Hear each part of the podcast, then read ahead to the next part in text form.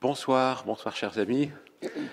Euh, et bienvenue à, celles et ceux qui sont présents dans cette salle de l'Assemblée générale, également qui nous, suivent euh, sur, le, site grâce à la, aux technologies modernes et, qui auront, je crois, la possibilité de visionner cette conférence euh, au cours des jours suivants.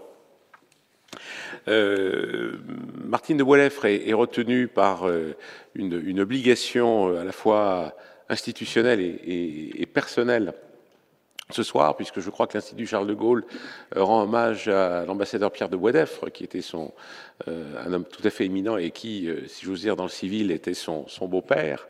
Et elle n'a pu donc être présente parmi nous ce soir. Elle m'a donc confié la très agréable tâche d'ouvrir cette conférence et, de présenter Jean Barthélemy, même si c'est une figure extrêmement connue dans, notre, maison. Alors, euh, avant de, lui céder la, parole, euh, je vais rappeler que même si la, carrière de, Jean Barthélemy euh, s'est déroulée essentiellement à Paris, votre biographie fait apparaître tout de même des, liens avec le sud-ouest de la France, puisque vous êtes né à, Auch, et, sauf erreur de ma part, vous y avez même fait vos études secondaires. Et vous êtes venu euh, accomplir votre parcours en études supérieures à, Paris, à la faculté de droit et à, Sciences Po, rue Saint-Guillaume. Et vous avez euh, débuté votre vie professionnelle comme assistant à, Paris 10. Euh, et vous enseignerez d'ailleurs souvent dans, dans, le courant de votre carrière, car une de vos caractéristiques, me semble-t-il, c'est d'être un, homme de transmission. Votre, savoir, vous, vous appréciez de pouvoir le, faire partager à d'autres. C'est d'ailleurs très exactement ce que vous allez faire ce soir. Vous avez été membre du conseil de la faculté de droit de Paris 5, membre du conseil de l'école doctorale Georges Vedel et membre du conseil scientifique de Paris 2, entre, autres choses. C'est en 1978 que vous êtes devenu avocat. Et j'ai appris, en préparant ces, ces, quelques observations, que vous avez débuté à Versailles, ce qui évidemment ne peut me laisser complètement insensible. Euh, et je crois assez rapidement, vous avez décidé de vous orienter vers la profession des avocats au Conseil d'État à la Cour de cassation, et vous avez euh, prêté serment en 1981, année historiquement très riche, de, toute évidence essentiellement du fait de votre prestation comme avocat au Conseil, puis accessoirement avec quelques autres événements politiques. Euh, vous avez été également secrétaire de la conférence du stage des, avocats au, Conseil. Vous intégrerez le Conseil de l'ordre en 1994 et vous présiderez euh, l'ordre de 1997 à 1999. Et euh, vous continuerez ensuite votre, votre parcours d'avocat au Conseil jusqu'en 2016. Et euh, c'est l'occasion pour moi de, rappeler l'importance du rôle des avocats au Conseil d'État et la Cour de, cassation. Euh, pour avoir passé quelque chose comme 25 ans à la section du, du contentieux, euh, j'ai, euh, dans mon exercice professionnel le plus quotidien, euh, pu apprécier la qualité éminente des avocats de ce barreau spécialisé, tout à fait prestigieux et d'apprécier également la, la, qualité de la coopération qui se noue entre les avocats au Conseil et les membres de la section du, contentieux, fondée sur une exigence de, de, de, professionnalisme, une très grande confiance réciproque. Euh, et comme je le dis souvent, il ne faut pas oublier que toute avancée jurisprudentielle est avant tout fondée sur un pourvoi et donc un moyen qui a prospéré. Euh, les constructions jurisprudentielles nouvelles ne sortent pas de l'esprit des membres de la section du contentieux, tel euh, Athéna sortant du front de son père. Il y a au départ une argumentation qui est défendue avec talent, avec conviction par un, avocat au, Conseil. Et s'agissant de, vous, mon cher Jean, je dois dire que j'ai toujours été extrêmement impressionné par la qualité des productions de votre cabinet, avec bien sûr la, dualité bien connue, selon la position que vous défendez. Vous invitez la section du contentieux à surtout conserver sa jurisprudence existante parce que ça vous arrange, euh, ou alors à la faire évoluer si euh, le sens des, intérêts de votre client va évidemment en, en, ce, en ce sens. Vous aimez l'histoire et vous aimez les livres, j'ai noté que vous étiez président de l'association pour la sauvegarde des livres anciens de la bibliothèque de la Cour de cassation. Euh, parfois, l'objet social de certaines associations est un peu mystérieux. Au moins, le simple, simple appellation de cette association montre bien quel est, euh, quel est son rôle. Et je terminerai en disant que cette maison, mon cher Jean, est aussi votre maison. Vous la connaissez mieux que bien euh, que, nombre de ses membres, surtout naturellement ceux qui ont fait l'essentiel de leur carrière à l'extérieur. Et cette maison, en plusieurs décennies, vous lui avez apporté et vous continuez à lui apporter énormément. Je rappellerai que vous avez été membre de la commission supérieure du Conseil d'État de 2017 à 2020. Et je rappellerai également que vous avez été membre du groupe de travail sur la solennité dans la juridiction administrative, que le président de la SER m'avait demandé de, conduire avec beaucoup d'imprudence. Euh, et ce groupe de travail euh, a œuvré entre 2020 et 2021, et vous en avez été un des membres euh, clés.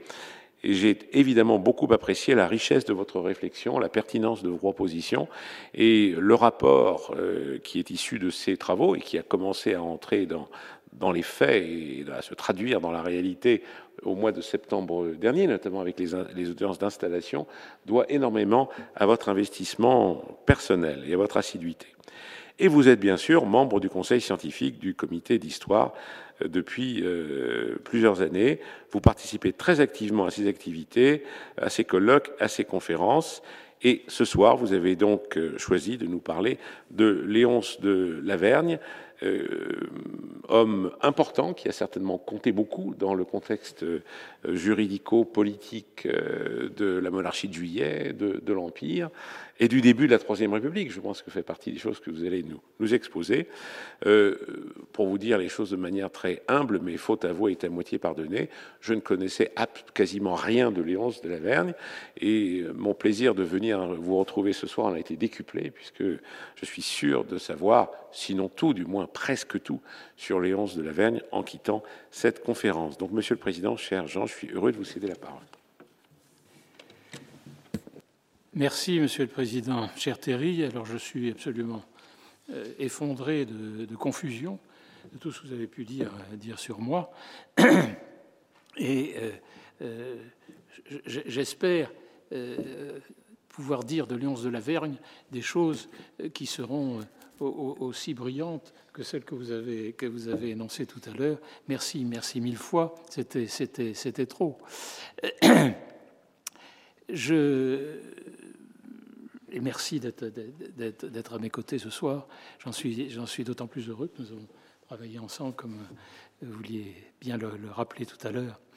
Euh, J'aurais voulu commencer euh, cette, cette, intervention par vous remercier d'abord d'être là, d'avoir eu ce, courage de venir aujourd'hui pour les 11 de la Vergne, mais par euh, euh, dédier cette conférence un très ancien ami, très très ancien, euh, qui, est, euh, qui était, qui nous a quittés, Jean-Pierre Machelon, qui était une personnalité éminente du Conseil scientifique euh, de, de, comité d'histoire du droit, d'histoire du Conseil d'État, pardon, mais aussi un professeur de droit très brillant, et qui a beaucoup écrit sur la Troisième République, notamment euh, une sorte de paradoxe quand même peut-être sur la Troisième République illibérale.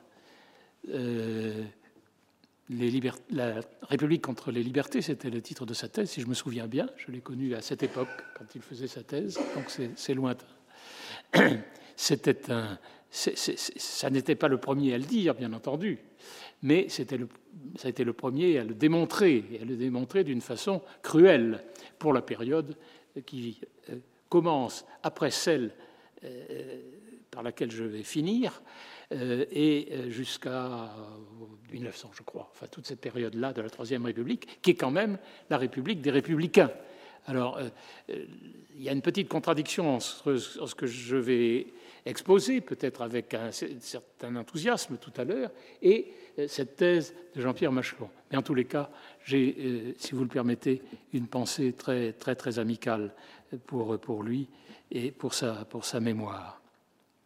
Alors, Léonce de Lavergne. Léonce de Lavergne, effectivement, qui est Léonce de la Vergne C'est la question qu'il faut, qu'il faut poser.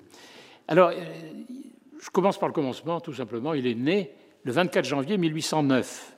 Il est né à Bergerac, ce qui n'a aucun intérêt, bien, sauf que c'est dans la Dordogne que c'est un pays très, euh, où, un ancien vice-président a beaucoup d'affinités. Euh, et il est né au hasard des affectations de son père, qui était un modeste euh, fonctionnaire des impôts. Il est né en 1809, mais il est mort à Versailles le 18 janvier 1880. Donc il est né sous Napoléon Ier, il est mort sous Jules Grévy. Et il y a dans cette vie le XIXe siècle tout entier, en quelque sorte. Siècle stupide, disait Léon Daudet, siècle unique et passionnant, selon moi, humblement, et fondateur dans les domaines de la politique, des lettres, des arts, des lois et du Conseil d'État. Et c'est cette période-là, précisément, qu'on peut ainsi définir. 71 années d'une vie qui, si elle ne fut pas sans doute celle d'un grand homme, et c'est les grands, grands, hommes qui intéressent aujourd'hui beaucoup, je suis confus de ne pas faire de, euh, la biographie d'un grand homme, mais ça ce fut en tout cas un homme important, vous avez employé le mot, en tous les cas une grande figure qui a compté, qui a marqué l'histoire du pays, et surtout d'un homme parfaitement représentatif d'une génération qui se croyait investi d'une mission quasi mystique, celle de directeur de pensée, et représentatif d'une époque aussi, imprégnée d'histoire, de politique autant que de littérature, d'art, de science, d'intellectualité, de spiritualité. Et tout cela est dans Léonce de Lavergne. Donc vous voyez déjà, je le mets sur son socle euh, pour essayer de vous, y intéresser. Pourtant, euh, rien a priori ne prédisposait le jeune Louis-Gabriel Guillot, car tel était son nom, à une telle destinée. Sa famille était d'origine très modeste, petite bourgeoise, sans fortune, trouvant ses racines dans les Charentes, Charentes rurales, maritimes et limousines. Et Léon, c'était son prénom d'usage, coutumier dans les campagnes du Pays d'Oc, qui est le mien. Euh, mais de Lavergne, c'est son père qui avait ajouté à Guillot, avec un trait d'union, de Lavergne en un seul mot, euh, sans trait d'union, euh, de Lavergne, tout attaché, pour se distinguer de ses frères, désignant ainsi un lieu, le bord de la rivière, et par extension du nom de l'arbre qui pousse sur les bords de rivière en Pays d'Oc, qu'on appelle la Vergne, qui est l'aune en Pays d'Oil. Voilà, donc de la Vergne, ses frères s'appelaient Ducluseau, etc. Voilà. Alors, euh, jusqu'au début des années 1830, Léon euh, signait G de la Vergne. Et puis, il est allé à Paris. Et là, pour se grandir un peu, il a euh, détaché le 2. Il a oublié Guillot. Il a gardé Léonce, et il a oublié Louis, Gabriel. Et de, il, a, il, a, fait une particule du 2. Alors, pour se grandir, D'autres l'ont fait, même dans des périodes récentes. C'est assez courant. Euh, dans...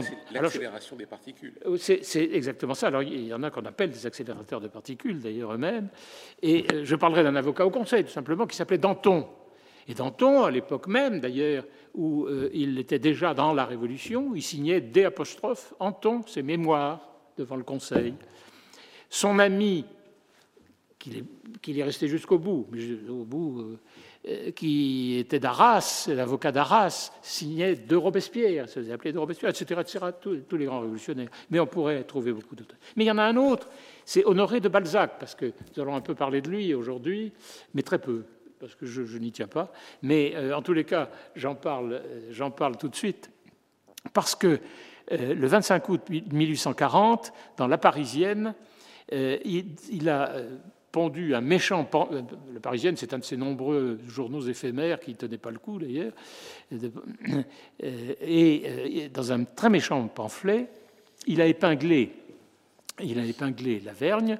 Euh, en l'appelant d'ailleurs, je ne sais pas pourquoi, Léonard Guyot, avec une autre orthographe, et en disant qu'il avait usurpé ce nom en ajoutant cette particule, et que c'est très, significatif du régime d'ailleurs qu'il combattait, puisque c'était un légitimiste ultra, Balzac, qui détestait le, régime de Juillet.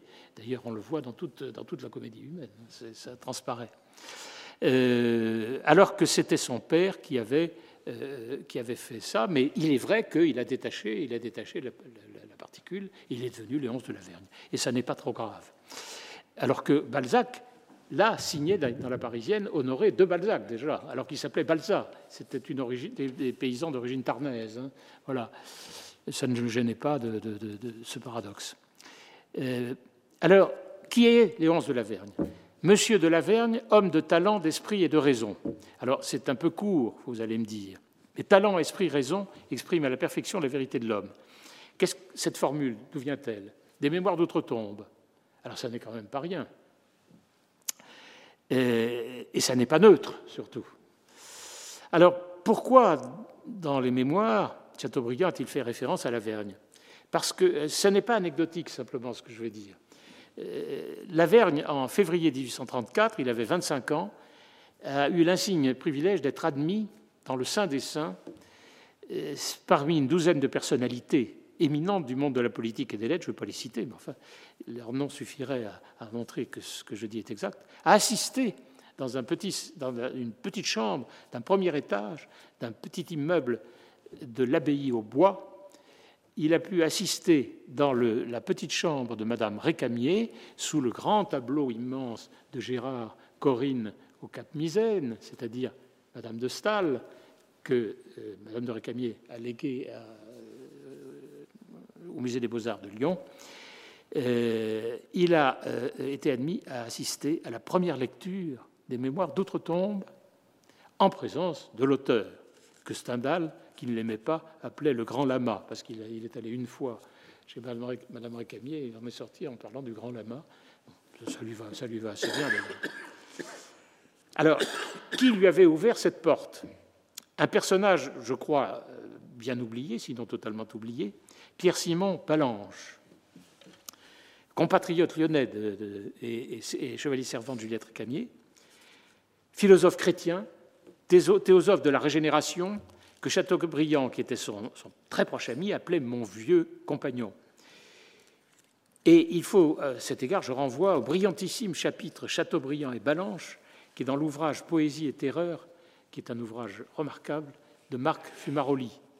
Et là, il y a des pages et des pages sur Chateaubriand et Balanche qui sont passionnantes, et pour comprendre les mémoires d'autre temps. Mais alors pourquoi Balanche Parce que le jeune Lavergne, très jeune, à 20 ans, s'était pris de passion pour l'œuvre, qui était à peu près ignorée à l'époque, si elle ne l'est pas encore toujours, euh, et en avait donné dans la revue qu'il venait de fonder à Toulouse, tout jeune, la Revue du Midi, c'est lui qui l'avait fondée, une analyse dont la profondeur avait séduit Balanche lui-même. Et l'autre chevalier servant de euh, Juliette Camier, Jean-Jacques Ampère, ils sont tous les deux académiciens grâce à elle, euh, qui deviendra un très proche ami de Lavergne, a, confirmé cela dans un, petit livre charmant sur Balanche qui s'appelle Balanche, tout simplement, et en disant il faut consulter le, travail de, de, Lavergne qui avait obtenu l'approbation de Balanche. Donc, et c'est l'ami de, de Lavergne et de Balanche qui s'appelait Léon Fauché, un ami de jeunesse de Toulouse, Léon Fauché qui sera ministre de Napoléon III, mais qui sera surtout qui sera de l'Institut aussi, qui sera un, économiste distingué et, spécialiste des institutions anglaises, avec leur ami commun Henri Rive, Léon Fauché les avait mis en rapport. Il était journaliste à Paris euh, à l'époque. Et Lavergne, Lavergne qui euh, venait d'acheter d'ailleurs l'influent journal de Toulouse, qui s'appelait Journal de Toulouse, politique et littéraire, c'est l'époque, hein, toujours politique et littéraire, comme le journal des débats, était censé représenter la province au sein de, cette petite société des Amis de l'Abbaye, comme disait Chateaubriand. Parce qu'il faut le reconnaître, c'était une opération publicitaire pour, le lancement des mémoires, bien entendu. Voilà. Alors, Lavergne a joué le jeu et il a euh, immédiatement en rentrant écrit un remarquable euh, euh, compte-rendu qui se trouve dans un livre que Édouard Herriot, qui a écrit un charmant livre sur Madame Récamier, qui s'appelle Madame Récamier et ses amis, c'est sa, thèse, de lettre d'ailleurs. Et il le dit curieux et rare. Le voilà, ce livre curieux et rare. effectivement, il n'est jamais cité, on ne le trouve nulle part, mais vous y trouvez Sainte-Beuve, Jules Janin, Edgar Quinet, etc., etc., qui, étaient, des, amis de, Madame Camier et de Chateaubriand. Et Chateaubriand a envoyé une lettre magnifique, complètement emphatique évidemment, mais splendide, que je possède, euh, à, à, à Lavergne pour le remercier. il est devenu son ami. Lui, lui, lui ayant d'ailleurs proposé de rentrer au journal des débats de ses amis, de ses amis Bertin, et à des modalités qu'il avait lui-même arrêtées de collaboration. Mais Lavergne n'a pas accepté, car il était déjà en pourparler avec Bulloz pour la Revue des Deux Mondes, Bulloz qui était un ami de Léon Fauché également. Léon Fauché s'était fait des, amis extraordinaires à Paris, Jules Michelet aussi, qui était également devenu un ami intime de, par là de, de, Lavergne. Donc, il est, euh, euh, et euh, cette revue des deux mondes, Lavergne, si vous voyez, si vous regardez la bibliographie, que nous devons, et je l'en remercie, j'aurais dû commencer par cela, à Madame la directrice euh, des, bibliothèques et des archives, parce que c'est une bibliographie magnifique, pratiquement complète, vraiment, et à, ses, à, sa collaboratrice, à ses, collaborateurs. Euh, et Chateaubriand va devenir un ami euh, avec une, toute une correspondance qui, est retranscrite dans dans la biographie il a un seul biographe à ce jour, qui est un ancien bâtonnier de Paris, qu'il avait connu, Ernest Cartier, et qui avait les papiers de Lavergne. Et je ne sais pas euh, quand il s'est servi pour sa biographie. Et je ne sais pas ce qu'ils sont devenus. C'est ce qui, avec ses souvenirs écrits, manuscrits. Je ne sais pas ce qu'ils sont devenus. Parce que la petite biographie d'Ernest Cartier est très, très, très utile, bien entendu, mais enfin, elle est insuffisante. Voilà. Donc, euh, euh, Chateaubriand lui a beaucoup écrit et il est venu le retrouver en 1838. Il a dit Je veux, retrouver votre admirable Toulouse. Voilà. Euh, et il y a passé trois jours. et trois jours, et là, bon, Laverne lui a fait une réception tout à fait, extraordinaire, et, notamment à l'Académie des Jeux Floraux, que Victor Hugo appelait la deuxième Académie de France, et dont Lavergne euh, était, a été mainteneur très jeune aussi. Voilà. Euh, et, euh, mais pour le, ça n'est pas, c'est anecdotique pour le coup, mais il voulait retrouver la comtesse de Castelbajac, la comtesse de Castelbajac, d'une grande famille de là-bas. Hein. il y avait trois Castelbajac qui étaient des grands, des personnages, qui, ont, qui, eu des, étaient père de France, etc., ambassadeurs. Et là, celui-là était, était président de chambre à la cour d'appel, Adolphe de Castelbajac, et elle s'appelait Léontine de Villeneuve. Et si vous connaissez un petit peu l'histoire de Chateaubriand, elle est, l'occitanienne, la, mystérieuse, la fameuse occitanienne, la sylphide des Pyrénées, qui a eu avec Chateaubriand euh, une aventure pour elle spirituelle, pour l'autre qui aurait dû tournée autrement, mais qui est tout à fait extraordinaire. Et la comtesse de Castelbajac, a accepté de le revoir euh, et de lui offrir son hospitalité. C'est plus qu'anecdotique quand on connaît Chateaubriand.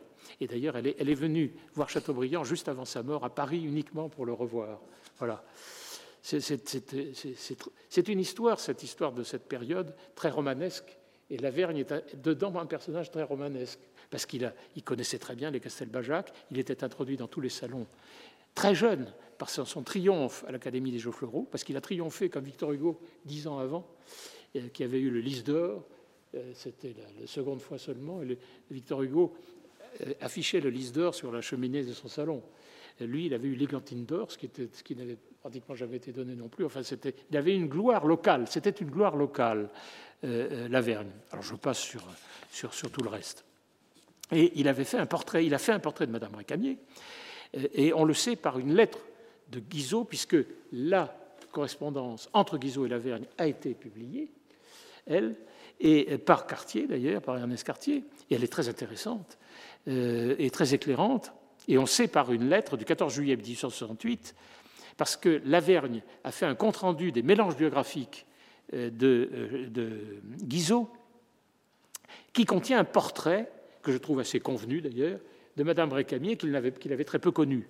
Et Guizot écrit ainsi à Lavergne Je n'ai pas été aussi touché que vous de, Madame Récamier, et pour cause, il ne connaissait pratiquement pas, mais je suis charmé, c'était son grand mot, que vous l'ayez si bien traitée. Elle méritait un peu d'idolâtrie.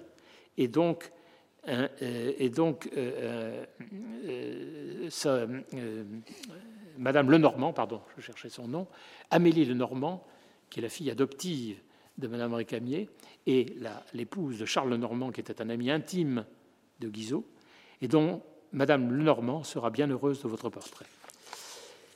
Voilà. Euh, donc, de, ce passage euh, chez Madame Récamier, euh, Lavergne a, conservé des amis très précieux, très précieux pour sa, pour sa vie future. Balanche, quand même, qui était à cause de Madame Récamier, et il est inhumé dans le caveau de Madame Récamier au, cimetière Montmartre à Paris. C'est extraordinaire, il l'avait demandé, elle lui avait réservé une place. Mais c'était un ami, comme tous les amis, ou ce que les méchantes langues ont, appelé les black boulets de Madame, de Récamier.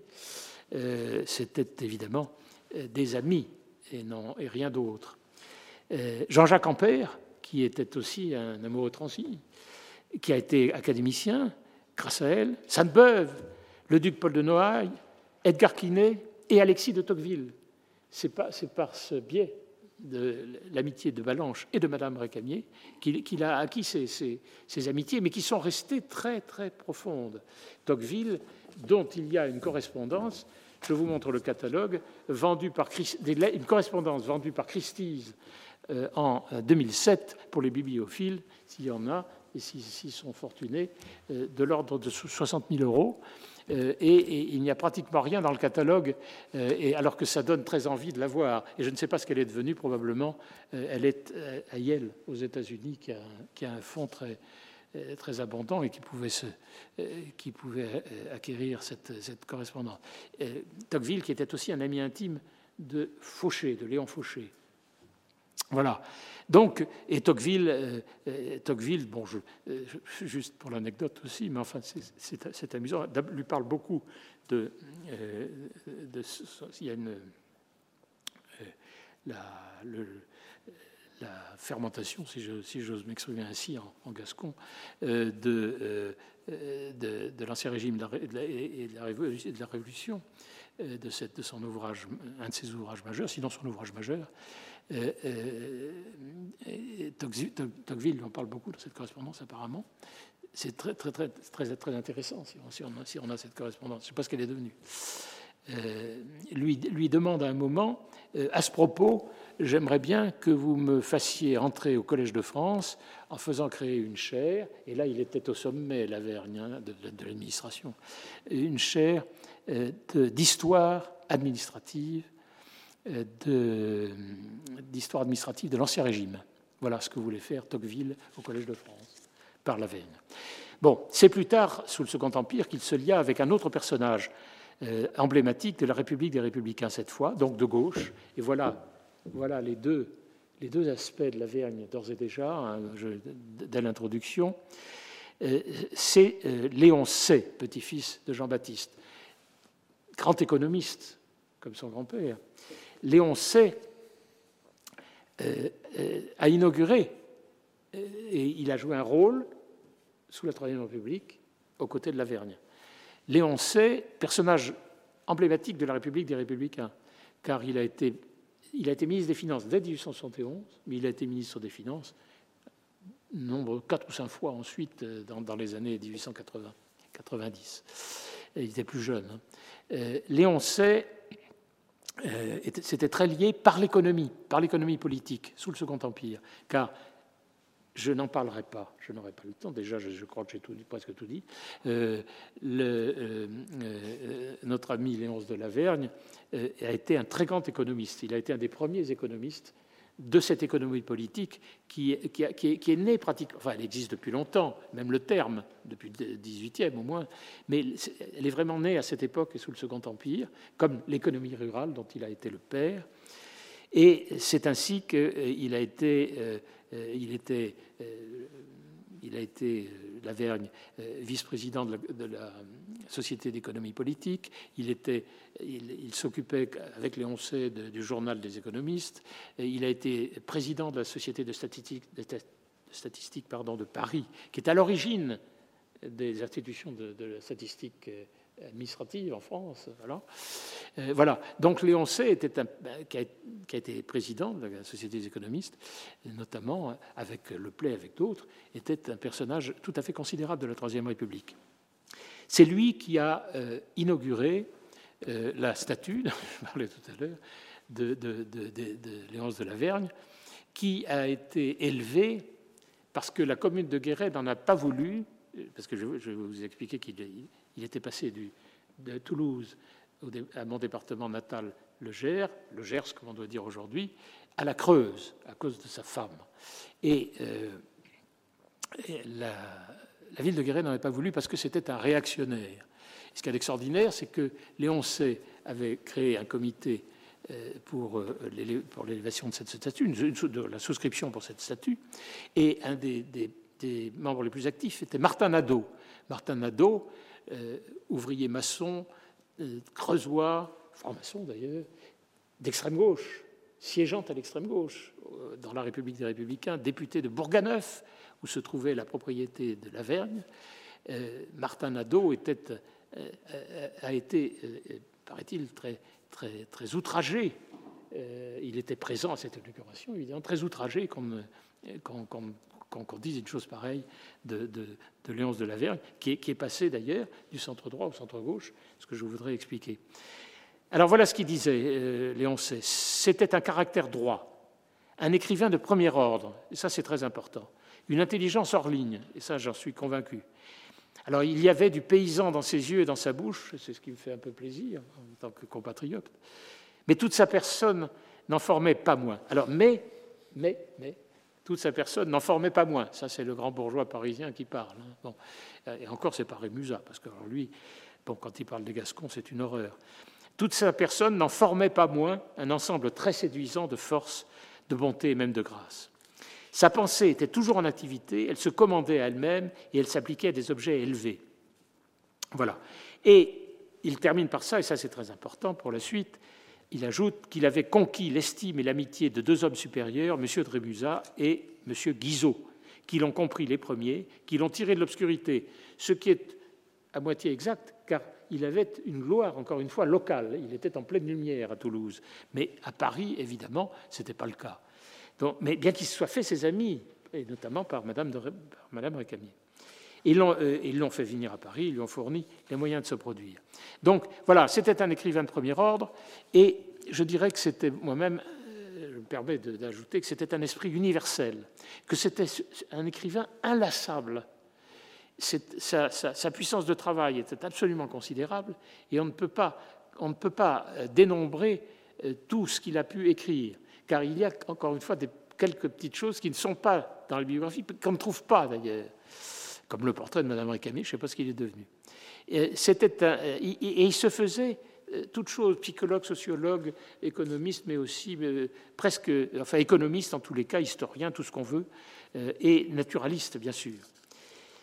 Euh, et c'était un homme qui était toujours préoccupé, préoccupé de l'avenir, ce qui en faisait pour moi un des voyants, un des voyants, pardonnez-moi, de son temps. C'était un homme de conviction, capable de s'adapter, tout en restant totalement indépendant d'esprit. Ça, c'est très important. Euh, Guizot lui écrivait à un moment Vous avez à la fois l'esprit libre et l'instinct de l'esprit public. Vous pensez par vous-même sans vous isoler. C'est tout à fait ça mais il le faisait à, un point d'ailleurs extraordinaire, c'est que, euh, euh, et, parce qu'il a été dans, la haute administration, euh, il produisait dans la revue des Deux Mondes des articles très substantiels au moment même où il participait à l'élaboration d'une politique publique qui était celle de Duchâtel, qui était celle de Rémusat ou celle de Guizot, que ceux-ci étaient en train d'élaborer dans leur cerveau et avec son concours. Mais lui en faisait, et il disait d'ailleurs, nous avons fait ça, nous avons, si vous lisez, c'est stupéfiant, on croit que c'est un nous de majesté, non, c'est un nous qui, veut dire, j'ai été, un des faiseurs de tout ça. Et il la faisait. Et alors ce qu'il y a pour montrer la liberté des, gens de cette époque, c'est que euh, ces personnages immenses que je viens de citer, enfin très importants au moins, et plus que lui, euh, ne lui en ont jamais voulu, sauf Rémusat, qui disait quand même dans un portrait qu'il faut lire dans, au, tome 3, de ses mémoires de ma vie de, Rémusat, qui sont extraordinaires, il y a un portrait sur deux pages de Lavergne qui est absolument stupéfiant, où il alterne, bien sûr, comme d'habitude, il commence par les louanges très fortes, et puis une pique assassine, puis recommence par une louange, et puis il termine par une pique. Et euh, là, il dit à un moment quelque chose qui est très, très exact. Il dit son, qu'un de ses défauts, c'est que c'est un, un, esprit du tiers parti. C'est-à-dire, à, l'époque, c'était tiers, c'est-à-dire vraiment pour un, euh, les doctrinaires purs euh, et pour les, monarchistes constitutionnels, c'était déjà l'adversaire. C'est devenu euh, après au début de la Troisième République. Donc, et Rémusat, qui, était un, qui avait été un ami de Thiers, mais qui avait été aussi de Guizot, qui s'est séparé des deux, euh, ce n'était pas un compliment qu'il lui faisait, mais en disant qu'il l'était était de, de, de, façon, façon nuancée. D'ailleurs, il disait ce n'est pas à la manière de Thiers, mais à la manière de, Passy. Ce qu'il voulait dire, c'est de manière nuancée et surtout loyale. Car ça, je n'ai pas employé ce mot, la loyauté et la fidélité de Lavergne, qui ne pensait pas être déloyal et infidèle quand il euh, crachait le morceau finalement. Et il le faisait aussi, parce que quand euh, il a été avec Rémusat euh, et que Guizot était ambassadeur à Londres, euh, il lui servait d'informateur mais pas d'informateurs euh, clandestins. C'était pas, pas euh, des fadettes ou des écoutes ou tout ce que vous voulez. C'était direct, c'était au grand jour. Tout se passait au grand jour. Et il lui, il, lui disait voilà tout ce qu'on fait. Et c'est un reproche que lui fait Rémusat aussi en lui disant que, euh, effectivement, de temps en temps, il ne mesurait pas qu'il était dans un poste confidentiel. Voilà. Donc, Rémusat dit je m'en méfiais quand même un peu. Voilà. Mais je, voudrais dire un mot de ces, fonctions administratives quand même, euh, parce que euh, c'est un peu représentatif euh, de l'époque. Euh, euh, encore une fois, c'est vrai que la vie politique toulousaine, il a eu beaucoup, beaucoup de, protecteurs à Toulouse, et importants. Mais c'était dominé par, Charles de Rémusat, hein, qui a été député de la Haute-Garonne sans interruption de 1830 à 1852 et qu'il est, redevenu plus, plus tard, sous, la troisième, sous le début de la troisième. Alors qu'il ne cachait pas, il faut lire, c'est assez suffocant, surtout vous avez dit que j'étais d'origine gasconne et, et, languedocienne par ma famille d'ailleurs, euh, surtout vis-à-vis -vis des, Toulousains, comme il dit, avec beaucoup de mépris dans la bouche, et, euh, et qu'il est temps à cette engeance générale des Gascons. Voilà, les Gascons. Déjà Madame de Sévigné, euh, et d'autres. Bon. Mais lui, alors, c'est terrible. Alors, il ne cachait pas sa détestation de Toulouse et des Toulousains, il était là à cause, de, son père, d'ailleurs, finalement, qui avait été préfet de la Haute-Garonne, qui avait acheté le château de Lafitte, enfin le château, la grosse maison. Mais euh, il a été, malgré cette détestation qui ne cachait pas, et qui, éclate dans son livre d'une façon même assez vulgaire, d'ailleurs, je trouve, euh, il, euh, il, a été réélu tout le temps. C'est extraordinaire. Mais il savait aussi beaucoup y faire par sa gentillesse. Avec la Vergne, il, lui a, il a été d'une amitié et d'une protection tout à, fait extraordinaire, toujours, toujours et même encore. Et ça s'est continué, Guizot également. Voilà. Euh, donc, euh, euh, et il y avait, avec, sous l'emprise de Rémusat, deux autres personnages. C'est amusant.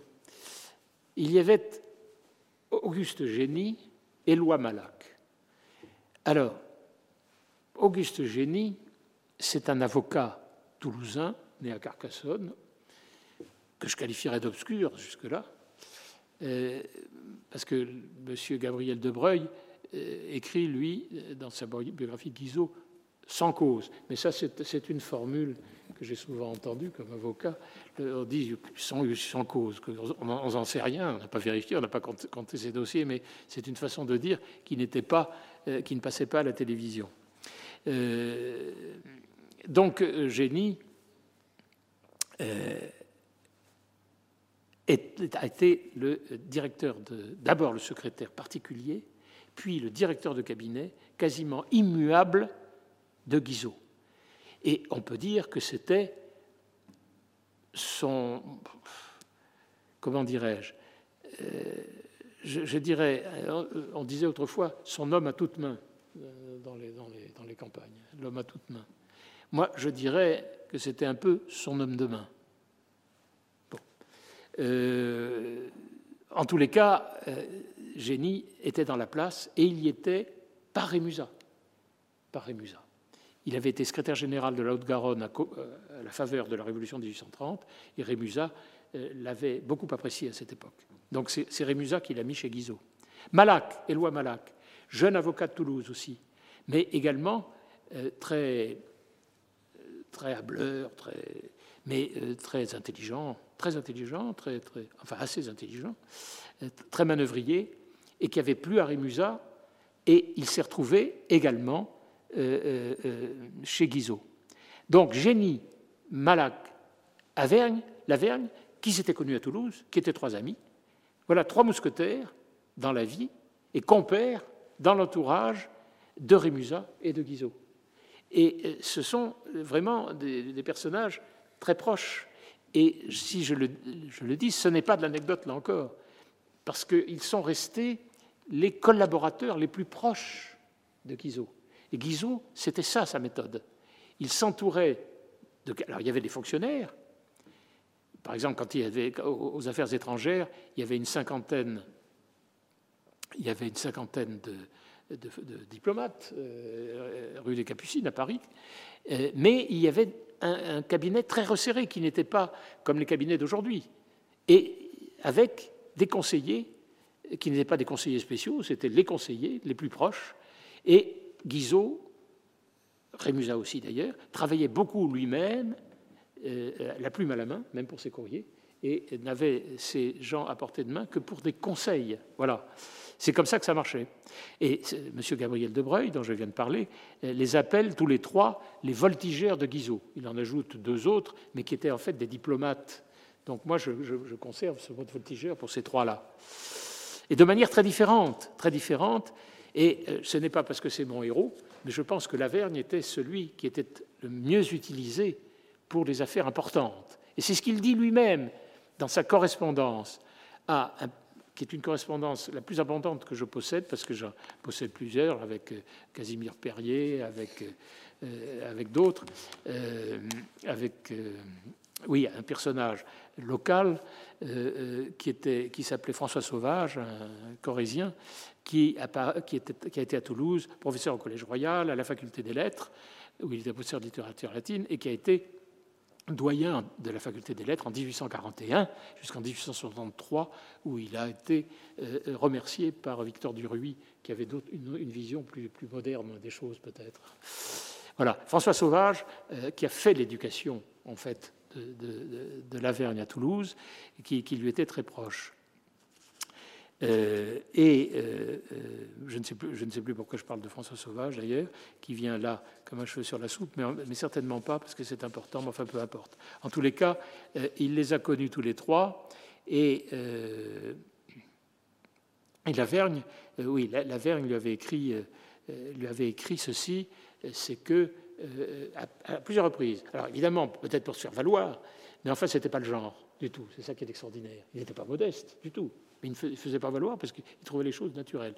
Euh, Monsieur Duchâtel me donne ses affaires les plus importantes. Monsieur Rémusat me donne ses affaires les plus importantes. Monsieur Guizot me donne ses, affaires les plus importantes. Et c'est vrai quand on voit quelles sont les affaires qui lui étaient, transmises. Voilà. Donc, il a, il a commencé avec Guizot, euh, Lavergne, comme simple collaborateur, euh, euh, et sans statut fixe, donc sans appointements fixes ce qui, était toujours son problème. Mais dès, sa jeunesse, en 1836, euh, il avait 27 ans, il était déjà collaborateur.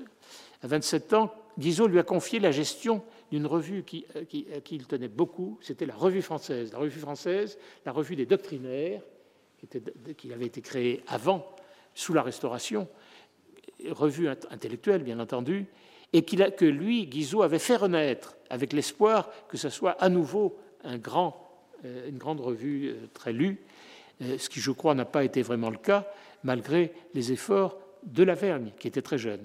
Et il lui a confié aussi la gestion d'un nouveau journal, le journal général de l'instruction publique, qui a été très important puisque Guizot a été ce qu'on peut appeler le premier grand ministre de l'instruction publique français et, qui a fait des, il n'a fait que la réforme des, du, primaire, hein, mais quand même, la loi de 33 est, très importante, et il voulait aller plus loin, ce qu'il n'a pas pu faire.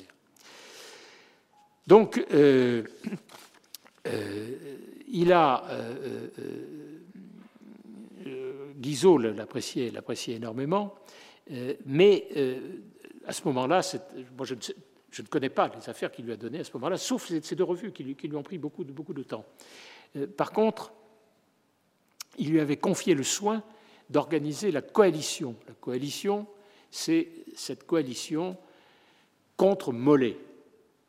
Parce que ça, Guizot, qui avait été ministre de Mollet, mais qui n'avait plus été dans le deuxième ministère Mollet, euh, avait une dent contre Mollet et euh, il avait voulu bâtir une coalition, on l'appelait comme ça, la coalition, tout le monde l'appelait comme ça, avec Thiers, notamment, évidemment, euh, et Rémusat. Et la coalition, ce malheureux Lavergne s'y est, attelé, et il a fait beaucoup, euh, et euh, euh, d'ailleurs, il dit à un moment à Sauvage que, il, allait, demander d'avoir une chaire de droit constitutionnel à la faculté de Toulouse, comme Pellegrino Rossi, l'ami italien très célèbre de Guizot, avait obtenu la première chaire de droit constitutionnel à Paris. Mais la coalition, et alors c'est bien dans la manière de Guizot, euh, Guizot n'en a plus voulu un moment parce qu'il a vu que ça, tournait mal. Et donc, il a laissé tomber. Euh, euh, et c'est ainsi que Lavergne, Guizot n'étant plus là, mais qui dit Guizot dit Duchâtel, est devenu collaborateur de Duchâtel. Il est rentré au cabinet de Duchâtel. Et il en a été le principal collaborateur de Duchâtel, euh, alors que c'était Malac, Malac, toujours le même, qui était chef de cabinet de Duchâtel. Par Rémusat, encore une fois. Hein. ce petit monde, on l'appelait la coterie. Léon Fauché l'appelait la coterie. Mais il y a un peu de ça, si vous voulez. Bon. Et c'est dans ce cadre-là de Duchâtel qui, euh, donc, qui lui donnait toutes les affaires importantes. Celles-là, je ne les connais pas. Je connais pour Rémusat et pour Guizot. Va se traduire, je suis obligé de, m'y attacher euh, cinq minutes quand même, par une distinction de grand poids, car enfin, si j'ai si l'honneur d'être à cette place aujourd'hui, et dans cette salle euh, que je connais effectivement depuis longtemps, bien que je n'y sois jamais les, les, les mardis jeudi, euh, euh, le Conseil d'État. C'était tout de même un signe. Duchâtel, alors qu'il était vraiment encore très jeune, très jeune, lui donne cette distinction de très grand poids. Et il, en, fait, il en fait part à, Sauvage, c'est le 16 octobre 1839. Donc, 1839, il a 30 ans. Voilà. Euh, je, la lis en entier parce que euh, je suis en présence d'un des plus éminents membres du Conseil d'État, je ne peux pas résister à, lire cela. Je ne veux pas que vous appreniez par les journaux l'honneur insigne que le roi vient de me faire en me nommant maître des requêtes en service extraordinaire au Conseil d'État avec autorisation de participer aux travaux du Conseil. C'est un titre sans appointement, il est vrai, mais c'est un titre qui me fait entrer dans le premier corps de l'État et qui est d'ailleurs conciliable avec toutes sortes d'emplois, ce, qui est commode, euh, soit à Toulouse, soit à Paris. Euh, c'était quelqu'un qui était très mobile, hein, ce n'est pas, du tout euh, malicieux ce qu'il dit. Toute ma vie maintenant, je ferai partie du Conseil d'État. Cette phrase, si vous voulez, c'est magnifique. Bon manque de chance. En 48, ça sera fini. Mais enfin, bon, toute ma vie maintenant, je ferai partie du Conseil d'État. Il n'empêche que malgré 48, il est dans le dictionnaire des membres du Conseil d'État. Bien qu'il soit aussi, et là je, pense à un passage assez extraordinaire du Lys dans la vallée, je reviens à Balzac, quand le héros Félix de Vandenesse est nommé au Conseil d'État. C'est un peu du même genre, c'est du même genre. ça va même plus loin. Et si on lit ce qu'a dit Prosper Mérimée quand il a été mettre Derquette en service extraordinaire, mais sans participation. Il en a été furieux et furieux quand Lavergne a eu la participation, qui était son ami. Euh, c'est la même chose. Il disait là, maintenant, je, suis arrivé, tout est, tout est fini. Et, pareil pour d'autres. Je pense à Stendhal, qui lui aussi a dit des choses, mais alors avec des choses un peu triviales, enfin à la Stendhal, que je ne citerai pas. mais, mais, mais, mais c'est très dire, très, très agréable pour le Conseil d'État, néanmoins. Alors, l'Avergne est affectée à deux comités du Conseil. Je, le dis pour, pour parler du Conseil tout de même. Il le faut, parce que c'est intéressant. Le comité de législation et le comité de l'intérieur et de l'instruction publique. Ce sont deux comités dont les compétences sont très élargies. Je l'ai vérifié, c'est vraiment les comités à compétences élargies. Après, il y a le commerce, il y a la fiscalité, etc. Mais très, là, c'est très technique. Là, c'est très élargi. Voilà. Législation intérieure et instruction publique. Et dans le premier, il retrouve son ami Génie, et dans le second, il retrouve son ami Malak. Voilà. Euh, les trois amis toulousains. Alors malheureusement, les archives du Conseil d'État euh, sont totalement muettes sur ce que, euh, a pu faire au Conseil d'État. Or, connaissant sa puissance de travail, son désir de connaître tout, sa, joie d'être au Conseil d'État et l'honneur qu'il en ressentait. Je suis, et l'idée qu'il pouvait, là aussi, euh, se euh, mettre en exergue. Il a nécessairement poussé les portes du Conseil euh, dans, ce cadre consultatif, bien entendu, puisqu'il ne s'agissait pas de, contentieux. Malheureusement, nous n'en avons pas, la trace de ces années, donc je parle un peu dans le vide, mais je tenais quand même Alors, le service extraordinaire, j'en dis un dernier mot.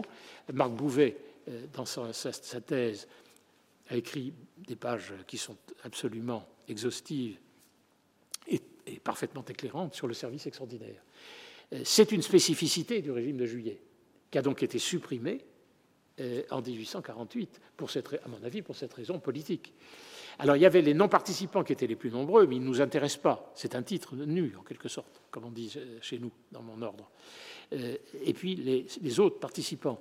Les autres participants, bon, ils, font partie de ce que Marc Bouvet appelle les satellites du corps par rapport euh, aux organes vitaux du corps. C'est certain. Mais il n'empêche, ils sont membres du Conseil d'État et ils participent à part entière.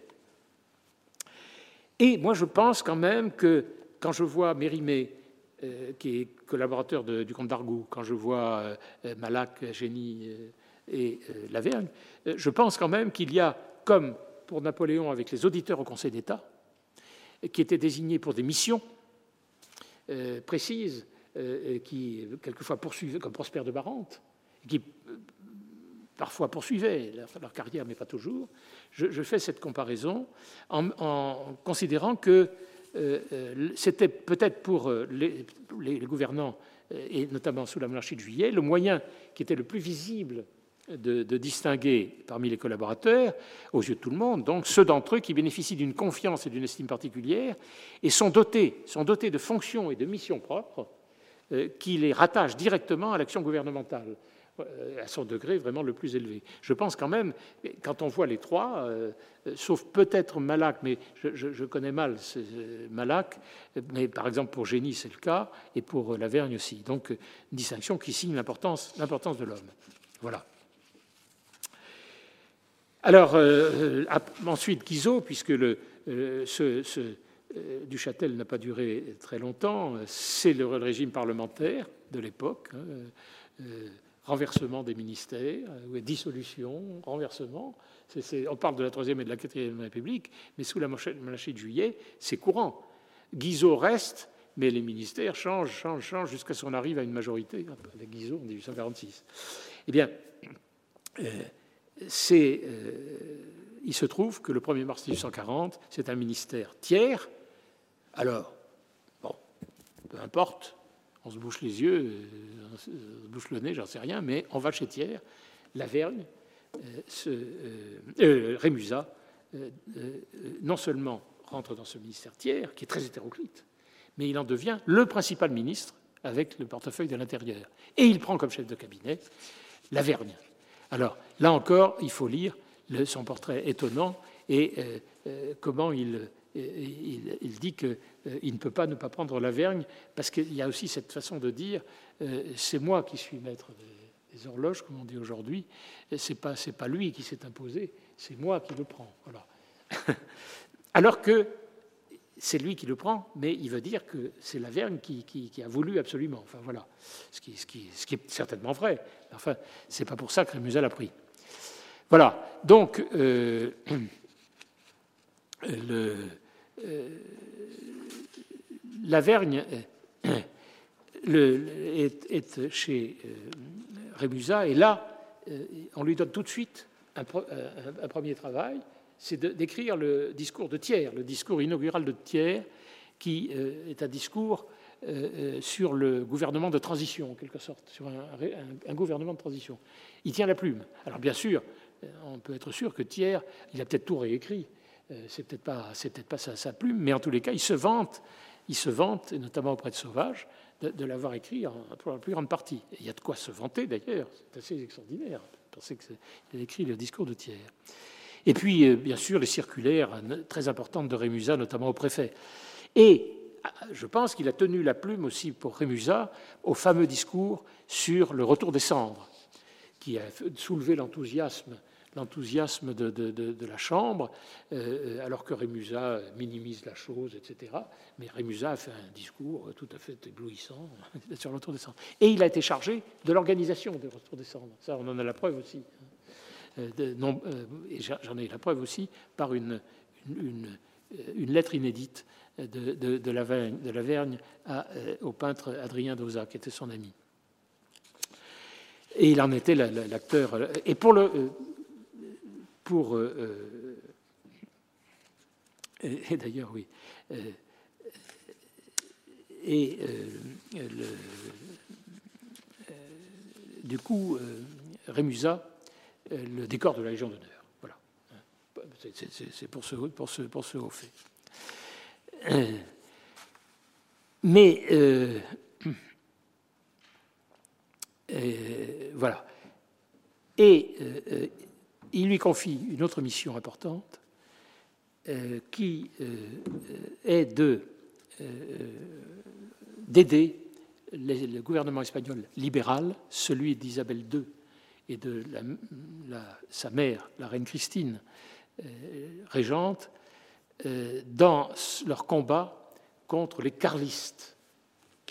Voilà, c'est-à-dire euh, la, droite, mais extrême quand même, de, Charles, de Charles IV, fils de Ferdinand VII, et, d'Isabelle qui était, qui, était, qui était, très jeune à l'époque. Et c'était une aide financière très importante, mais une aide militaire aussi, euh, qui était. Euh, euh, alors, ce n'était, si j'ose dire, ça n'était pas une co-belligérance avouée, vous voyez ce que je veux dire, mais c'était une co-belligérance par l'utilisation d'un régiment très nouveau qui était la Légion étrangère. Voilà, qui permettait de dire, vous voyez, ce n'est pas, les Français. Et Guizot euh, arrive euh, en 1840. Euh, il arrive en 1840 et il conserve à ses côtés la Vergne. Il le conserve à ses côtés jusqu'en février 1848. Alors, il lui donne une, importante fonction euh, auprès de Pellegrino Rossi euh, sur, les, sur les, conventions internationales économiques. Euh, je, passe parce que Lavergne jouera un rôle comme secrétaire très important, très important. C'est ce qui ressort quand même de, de, mes archives, de ce que j'ai pu trouver, enfin mes archives, ce que j'ai pu trouver.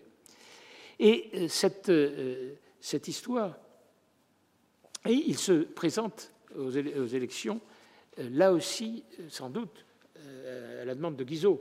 C'est l'histoire du député fonctionnaire et de ce qu'on a beaucoup reproché à Guizot.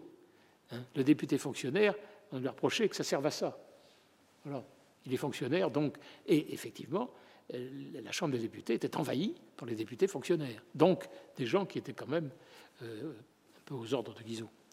Voilà.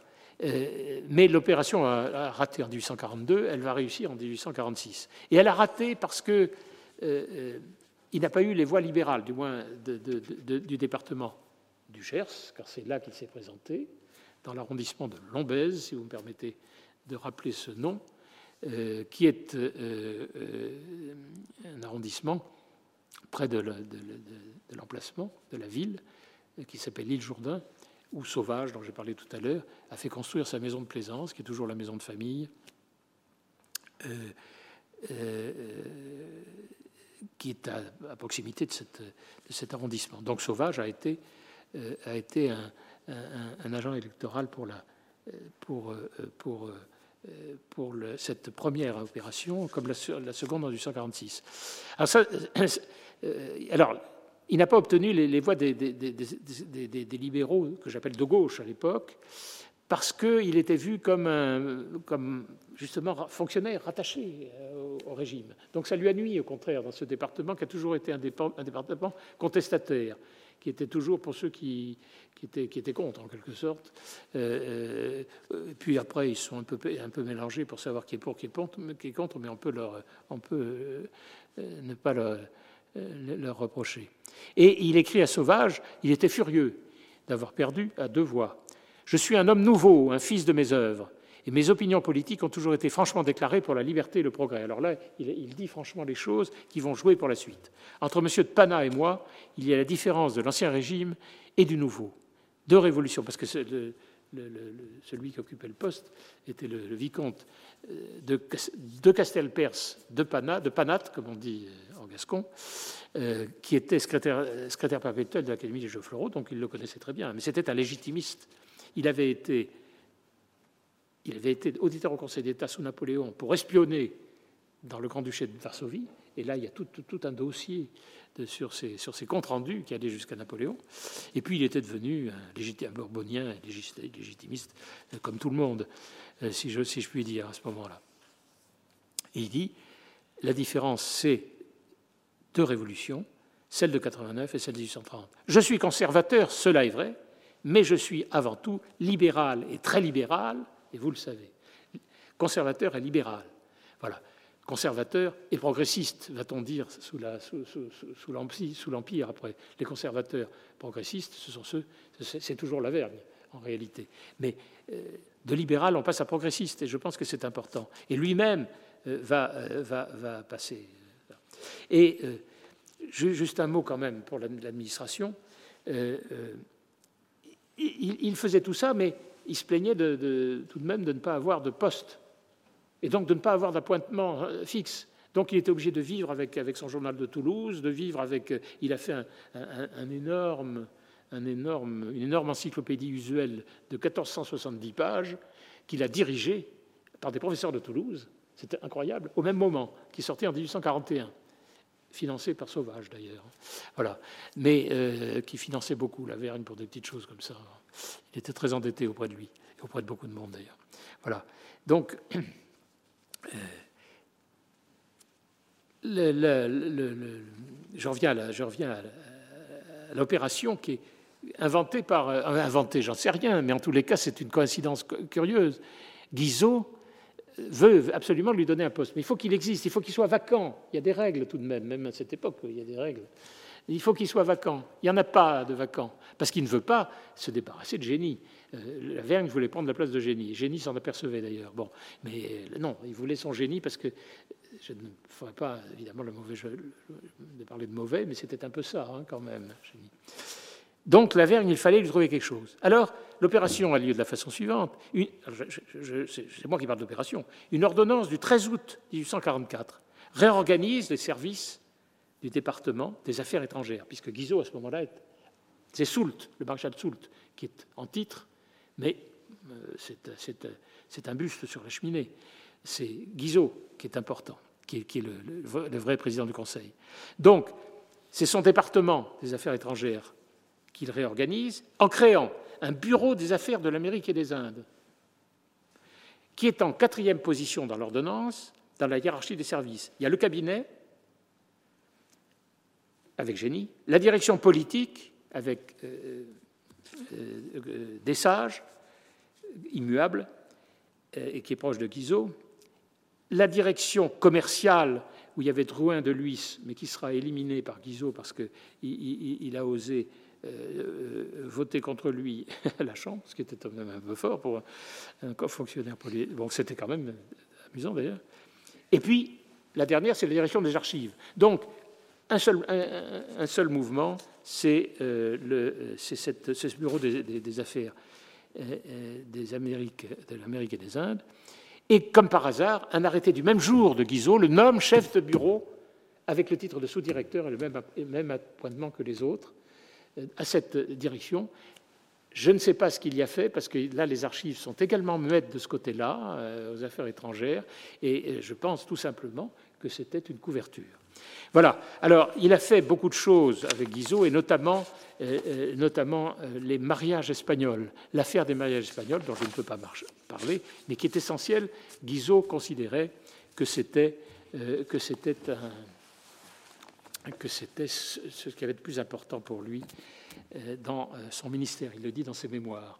Et c'est ce qui a conduit d'ailleurs à la rupture de ce que euh, Louis-Philippe appelait la cordiale entente, que nous appelons l'entente cordiale, avec l'Angleterre. C'est à ça qu'a conduit l'affaire des mariages espagnols. Mais jusqu'au bout, Guizot écrit d'ailleurs à la fin de sa vie, il persiste auprès de, auprès de Lavergne en lui disant Je pense que nous avons eu raison. Je pense toujours que nous avons eu raison. Alors, je pense que je n'ai plus le temps de rien, parce que le, plus important était à venir. Est-ce que je peux le, dire en abrégeant ou c'est trop tard? Non, parce que je, saute, je vais sauter tout le Second Empire. Et là, pourtant, il y a énormément de choses à dire, ne serait-ce que, euh, que ce, fait, c'est que sous le Second Empire, Lavergne est devenue le père de l'économie rurale, pour employer un mot qui n'est pas de, moi, mais d'Isabelle Boussard, euh, spécialiste de la matière, mais qui est repris par tout le monde. Euh, comme il a été un peu, le, un peu le père de la décentralisation, et euh, notamment par un ouvrage sur les assemblées provinciales sous Louis XVI, qui est une, dont Guizot a dit c'est une résurrection euh, de ces assemblées provinciales. C'est pas tout à fait vrai, mais enfin, euh, grosso modo, en tous les cas, il en fait une résurrection, qui sont, comme il le dit lui-même, Lavergne, à l'origine des départements créés par la Constituante.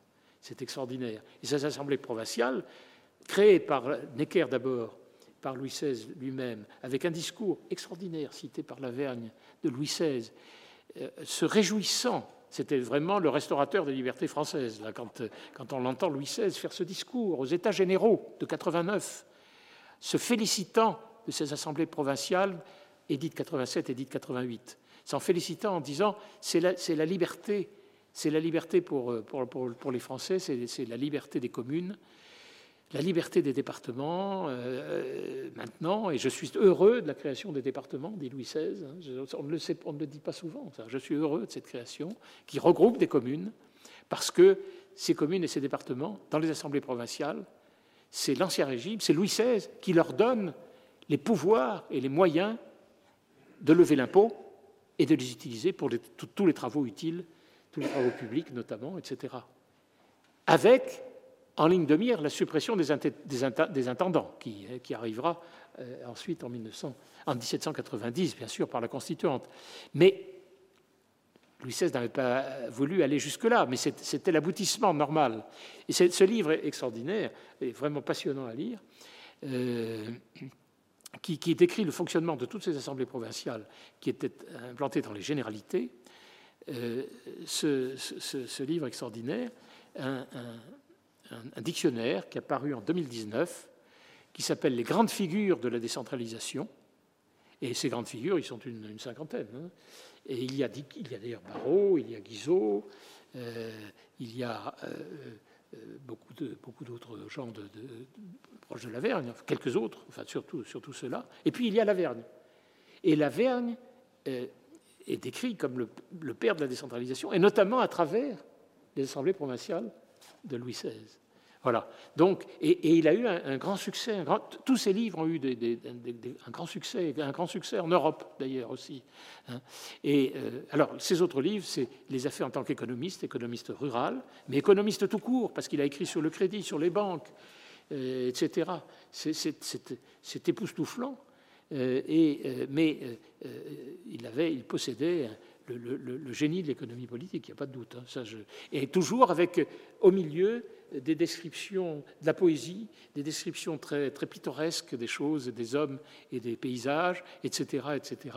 Quand il parle de l'économie rurale en Angleterre et qu'il décrit les grandes propriétés agricoles qu'il était allé voir avec, avec son ami Jean-Jacques Ampère, d'ailleurs, qu'il avait visité, et, il, est, il est absolument...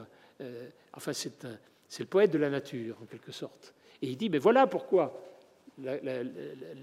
l'agriculture euh, euh, anglaise est, supérieure à l'agriculture française, alors que c'est l'agriculture française qui a tous les moyens et qu'eux eux ne l'ont pas, c'est parce que les Anglais vivent dans la nature, à commencer par l'aristocratie, à commencer par les monarques eux-mêmes. Ils aiment la nature, ils savent ce que c'est, ils la comprennent, et moi, j'ai compris en, les voyant, et il explique ça de façon absolument formidable, mais en plus avec alors des tonnes de chiffres. Vous avez tout sur les mérinos, tout ce que vous voulez, sur tous les produits, sur le coton, enfin tout ça, les kilos, les, tonnes, tout ce que vous voulez, vous avez tout dans le livre. C'est époustouflant. Après, il l'a fait pour la France, et puis il l'a fait après, après il s'est montré le premier démographe français. Comme l'a dit un professeur, Armand de Toulouse, c'était un malthusianiste populationniste, c'est-à-dire que il a, dit Malthus est un génie, personne ne le comprend, c'est une honte, euh, mais euh, parce qu'il il était comme moi populationniste, c'est-à-dire pour, euh, pour une démographie par la naissance, mais qui est malheureusement atteinte par les décès. Alors, par les décès, par d'autres, d'autres, d'autres mots qu'il faut combattre. Si vous les combattez, euh, et si vous faites naître des, petits, petits, paysans, euh, vous aurez l'agriculture que vous avez en Angleterre. Euh, voilà. Et il est le premier à avoir fait ça. Et je, ne comprends pas que ces livres ne soient pas réédités aujourd'hui dans, le monde que nous connaissons, parce qu'ils sont en même temps très actuels, très très actuels, formidables. Voilà. Alors, ensuite, bon, d'ailleurs, il a été, en ce qui concerne la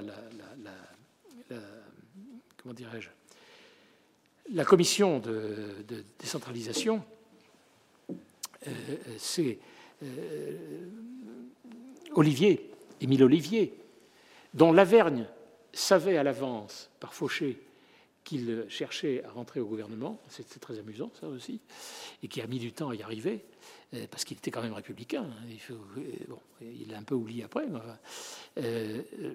par le ministre de l'Intérieur, euh, chevalier de de Valdrome, qui est, quand même assez libéral, euh, il a été invité à faire partie de la commission chargée d'étudier toutes les, questions qui se rattachent à la décentralisation. C'est la commission de décentralisation qui a été euh, étudiée par, par je lui rends hommage, Brigitte Badvan Godmet, la sœur d'Yves. je ne sais pas s'il me, fait l'honneur, le plaisir, la joie et l'amitié de me regarder en ce moment. il a autre chose à faire. Euh, qui a fait un, petit livre, enfin c'est un mémoire de, faculté, d'université, mais qui est, excellent, sur cette commission de décentralisation. Il n'y a pas eu d'autres travaux, à part Éric Anceau, qui euh, euh, a dit que cette commission s'inscrivait dans la stratégie gouvernementale d'ouverture pour avoir le, ralliement, pour obtenir le ralliement des libéraux. je pense quand même que ça, c'est vrai, mais ça, ça, ça c'est une commission qui a travaillé énormément, euh, euh, présidé par Odile Lombaro, donc c'était des libéraux, effectivement. Il y avait des gens comme Prévost Paradol, euh, Mesnoblat, Rodot, Leplay, Lefebvre Fontalis, euh, Fraissinet, Maxime Ducamp, Dupont, qui était à la fois de la Cour de cassation et du Conseil d'État, d'ailleurs, et des avocats au Conseil, les trois. Et puis Dupont-White, mais Dupont-White, lui, c'est le héros à UT de la centralisation, mais on l'avait mis là exprès. C'est le, beau-père de Sadi Carnot. Mais c'est un homme, là aussi, qui est complètement oublié. Il a été avocat au Conseil, c'était son métier. C'était son métier. Et c'est un, des grands économistes et qui, en 1872, a écrit un, une brochure, La République conservatrice, c'est-à-dire pour, soutenir la, formule de, de, Thiers. Voilà. Mais euh, qu'il a été contre, contre tout ça. Bon. Et il y a le Conseil d'État très représenté, avec Ocoq notamment, avec des, les, secrétaires qui étaient tous du Conseil. la commission siégeait au Conseil d'État, c'est-à-dire au Palais d'Orsay, alors que le Conseil d'État était contre ces commissions extraordinaires, administratives, dont Éric Anceau euh, cite, euh, les cite toutes les trois. Bon, elle n'a rien donné. C'est ça le problème avec l'Empire et avec l'Empire libéral. Éric Anceau va m'en vouloir, mais euh, c'est ça un peu le problème, si vous voulez. Hein. en fait, bon, c'est des commissions. Ben, on, a, on, a, connu la même chose depuis. Hein, on connaît toujours depuis. Hein, voilà. des commissions, mais qui, qui, qui, qui, changent plus les choses. Voilà.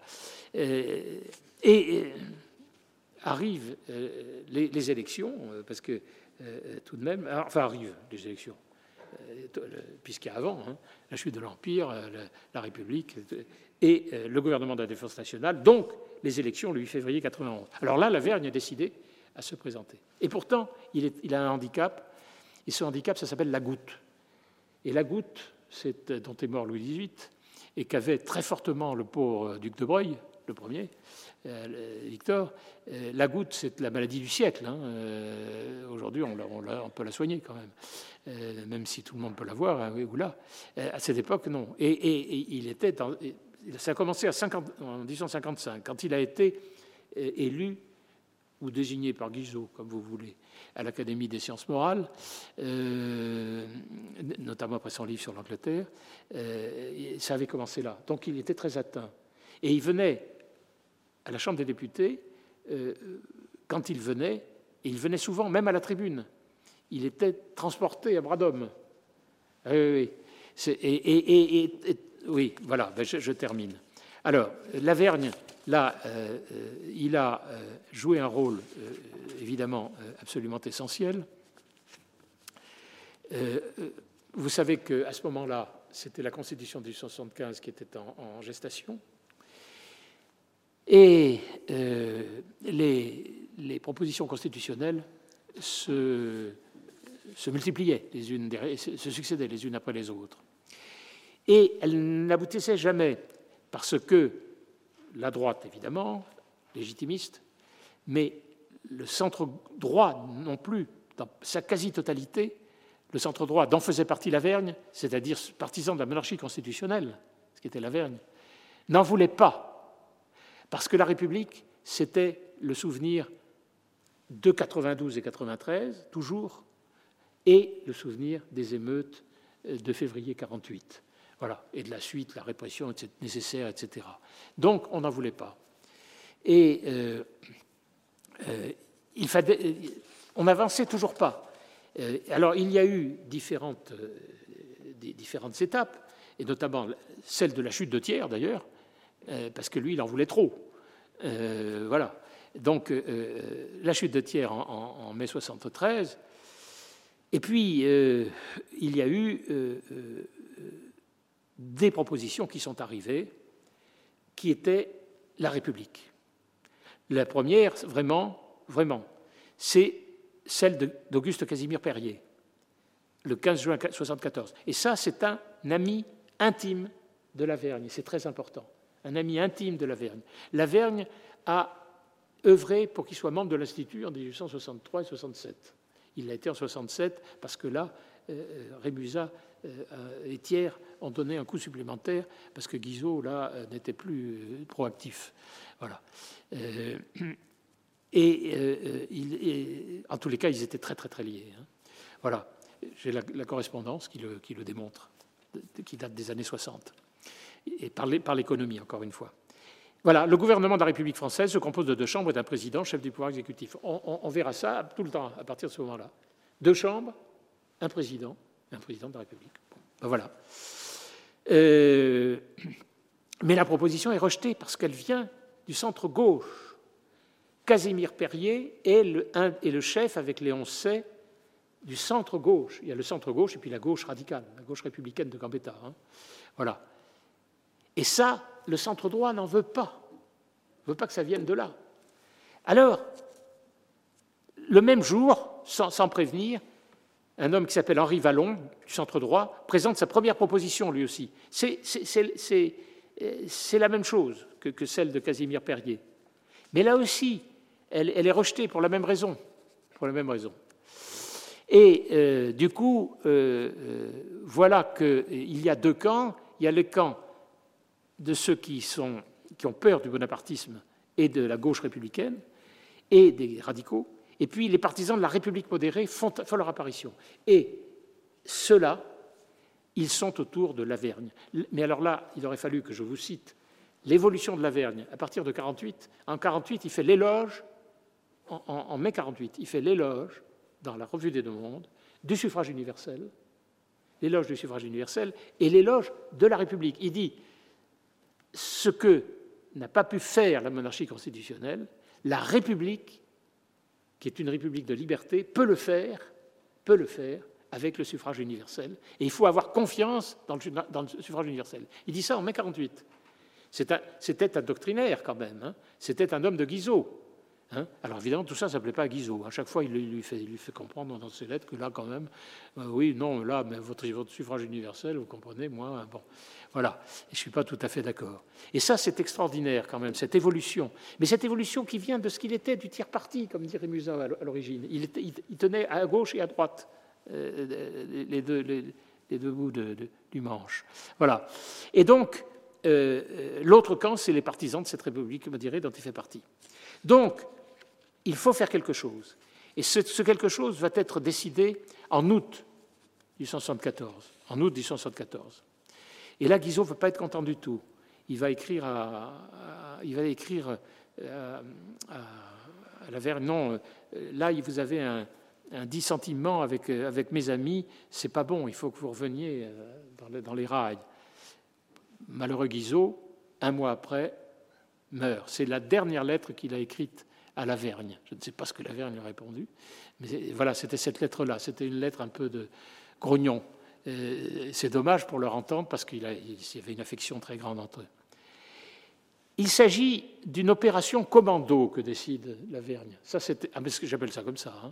C'est vraiment extraordinaire. C'est la constitution d'un groupe nouveau. Les groupes, c'est essentiellement la droite, le centre. C'est seulement Enfin, il y a des, groupes de commerce ou des choses transversaux, si vous voulez. Mais c'est le centre droit, la, droite, le centre droit, le centre gauche, la gauche. Et la gauche avec les radicaux, plus ou moins. Voilà. C'est ça les groupes. Il n'y a pas de parti politique structuré hein, à l'époque, ça n'existe pas. Donc il faut faire avec ces groupes, qui sont des groupes d'affinité, euh, euh, qui prouvent bien qu'il y a un centre droit, il y a un centre gauche, qu'il y a une gauche et qu'il y a une droite. Bon, on l'avait vu sur la Révolution française. Alors, il s'agit d'une opération commando en constituant un groupe qui comprend, d'abord, qui comprend 30 membres. Voilà.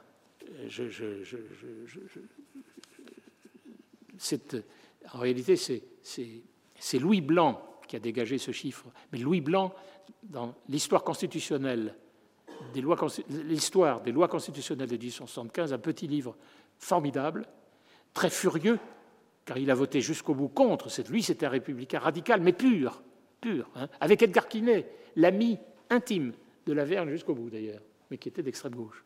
Voilà, comme chacun sait. Euh, ce, livre de Louis Blanc, il est difficile à trouver, hein, mais enfin bon, on le trouve sur Internet bien sûr, euh, qui n'a pas été réédité, qui est extraordinaire. Il est très instructif et il donne les chiffres exacts. Il donne les chiffres exacts. Et, ça, peut se vérifier. Damien Gros l'a fait dans son livre sur la naissance de la Troisième République, j'ai fait moi-même. Ce groupe comprend 30 membres, 15 du centre droit, 15 du centre gauche. Et ceux du centre gauche, comme par hasard, ce sont tous, tous ceux de l'entourage de Casimir Perrier, l'ami de la Vergne. Voilà un des deux chefs, et, euh, qui sont amis de Léon C également, hein. mais c'est vraiment l'entourage. il y avait un groupe Casimir Perrier avant. Et eh bien c'est ceux-là qui, sont, qui, entrent là, avec le gendre Casimir Perrier, le comte de Ségur, notamment, voilà, qui, en fait partie. C'est ça l'idée. Voilà un groupe. Alors il ne s'agit pas d'une conjonction des centres. Pas du tout. D'ailleurs, Damien Gros, hein, on est d'accord. Enfin, moi, je suis d'accord avec lui plutôt. Euh, ce n'est pas une conjonction des centres du tout. C'est une, opération arithmétique. C'est même pas une stratégie politique. C'est une opération arithmétique. Lavergne se fait fort de convaincre Non pas les 15 du centre-gauche, eux c'est déjà fait, mais les 15 du centre-droit. Donc ils sont triés sur le volet, si vous voulez. Hein. Eh bien, ces 15 du centre-droit, euh, euh, c'est ceux qui vont faire la République. C'est des, monarchiens, comme, comme, a dit un professeur de droit dont je ne citerai pas le nom. Et ces 30 députés, vous y trouvez Louis de Ségur, je gendre, encore une fois, vous y trouvez Henri Vallon. Henri Vallon est passé à ce moment-là dans le groupe Lavergne, parce que c'est lui qu'on va charger de reproduire de reproduire son amendement précédent. Donc Henri Vallon, catholique fervent, euh, plutôt, plutôt, plutôt très à droite, hein, mais par amitié pour Lavergne, et puis parce qu'il est peut-être un peu malléable quand même, a accepté de venir là. Alors, c'est le grand homme, c'est le grand homme. Hein. Aujourd'hui, c'est Henri Vallon. Je ne comprends pas qu'il ne soit pas au Panthéon. Bon. Mais en réalité, euh, je n'ose dire, que c'est l'homme de main au sens que c'est lui qui tient la plume, hein, parce que la première fois, c'était une catastrophe. Donc, euh, il y a aussi quand même le, vicomte d'Aussonville, hein, qui était le fils de Joseph, gendre de duc Victor de Breuil. Hein. donc, euh, voilà, Marie. De, voilà, et, puis un autre très important que je cite, non pas par sa profession, parce qu'il est avocat au Conseil, j'y peux rien, mais parce que c'est Victor Luro, et, non pas non plus parce que, comme Batby, qui présidait la commission des Trente à l'époque, Anselme Batby, il est gersois, il est euh, né dans le Gers, lui aussi, euh, Luro comme Batby, et du même village qui s'appelle Seissan. Ça s'écrit Seissan, mais on, dit Seissan chez nous. Voilà. Hein. Euh, donc Victor, Victor et Batby étaient évidemment amis. Ils étaient tous les deux députés du Gers, d'ailleurs et tous les deux dans le groupe. Euh, pas, pas Badby, surtout pas. Badby s'est opposé avec la Commission des Trente jusqu'au bout à la République, jusqu'au bout. Il était anti-républicain, vraiment, alors qu'il était républicain dans sa jeunesse. Donc Victor Luro, Victor a été le bras droit de la Vergne là-dedans et a joué un rôle très actif tout le temps. Donc je le cite quand même. Alors voilà, l'idée c'est de, maintenant d'en finir, d'en finir avec les atermoiements euh, et les palinodies du centre droit. Voilà. Donc au moins de tenter. Et c'est ce qui a été fait. Donc on a demandé à, euh, euh, ce, brave Vallon, qui est un brave homme, hein, un peu. Qui, ne faisait pas d'effet de, voix ou de manche à la tribune, mais qui, était, qui savait écrire, de, de faire cet amendement. L'amendement, c'est très simple. Euh, euh, alors, entre-temps, il y a eu l'amendement Laboulet, il y a eu la tentative de Laboulet qui était du centre-gauche, mais qui était isolé. Mais le Comblavet n'a pas voulu, parce qu'il voulait il voulait que ce soit le centre-droit qui décide, que la République modérée, ça vienne, de, ça du centre-droit. Sinon, le centre-droit, de toute façon, n'aurait pas marché. Ceux du centre-droit, du groupe Laverne, ne voulaient pas de Laboulet, qui était du centre-gauche. Donc, Vallon. Vallon, inscrit au groupe Lavergne, qui, euh, qui, donc a son, son, euh, et c'est ainsi que euh, c'est dans la loi constitutionnelle, le président de la République est élu à la majorité absolue des suffrages par le Sénat et la Chambre des députés réunis en Assemblée nationale. Voilà le texte qui est la loi constitutionnelle euh, du 25 février 1875. et tout démontre que Vallon et Lavergne et les autres se sont accordés avant autour de ça. Tout le démontre. Et c'est ce que dit très bien, il faut lire euh, euh, là-dessus, euh, aussi bien un gros évidemment, mais, surtout, surtout Louis Blanc. Alors, on le constate, tous les autres, donc les 15 centres droits ont voté pour, tous les autres membres du centre droit, à commencer par leur chef, le duc d'Audifray Pasquier, ont voté contre. Voilà. Je dis, je le souligne, Rémusat, qui, est vraiment une, méchante langue, hein, il n'y a pas de doute, dit dans ses mémoires que euh, Pasquier euh, était le plus, le plus versatile, le plus incertain, le plus versatile des hommes. Enfin bon, euh, c'est du Rémusat. Hein. Mais cela dit, euh, M. Dodifray Pasquier va être ensuite un fervent partisan de l'adoption des lois constitutionnelles, parce que cet amendement Vallon a été adopté grâce au vote Lavergne à une voix de majorité, comme vous le savez. Voilà. Euh, mais une voix de majorité, c'est la majorité. Alors ensuite, euh, bon, il a fallu, il a fallu mettre tout ça en, musique quand même, hein, mais la, République était déjà consacré, pas établi, mais consacré. C'était quelque chose, c'était un événement, comme dit Esmin, euh, je ne citerai pas d'autres constitutionnalistes, euh, c'était un, moment mémorable et décisif, dit Esmin, tout en disant Ah, bah oui, mais quand même, ce n'est pas encore la République. Ben non, enfin, elle, était quand même plutôt là. Alors à ce moment-là, le centre droit, une partie du centre droit seulement, la moitié du centre droit, comprenant ceux du groupe Lavergne, la moitié seulement, euh, a euh, fini par accepter la République. Mais l'autre moitié, toujours pas. Donc la République, elle a été votée à la fin par la, gauche, le centre-gauche et le groupe Lavergne et une partie du simplement. Et le centre-gauche. Quant à la gauche, elle s'est ralliée avec Gambetta. Gambetta a été celui qui a permis, quand même, aussi, grâce au système du groupe Lavergne, qui a permis à la République de, s'établir une République modérée, alors qu'il est passé très vite à la République radicale. Le problème qui est, mais je, passe dessus, ça a été la, dernière loi d'application de la loi constitutionnelle du 24 février, l'amendement Vallon, c'est le Sénat. Et le Sénat, là, il y a eu une. Parce que le Sénat, euh, ce n'était pas le suffrage universel, et euh, là, il y a eu encore un, pas un amendement, mais un texte Vallon élaboré par le groupe Lavergne qui dit que le Sénat, vous le savez, il y a une partie qui est, enfin, élection, par, euh, euh, l'Assemblée nationale, élection par, euh, par les, départements, et puis les 75 inamovibles. Voilà. Donc, ça n'était plus le suffrage universel, c'est tout à fait autre chose. Voilà.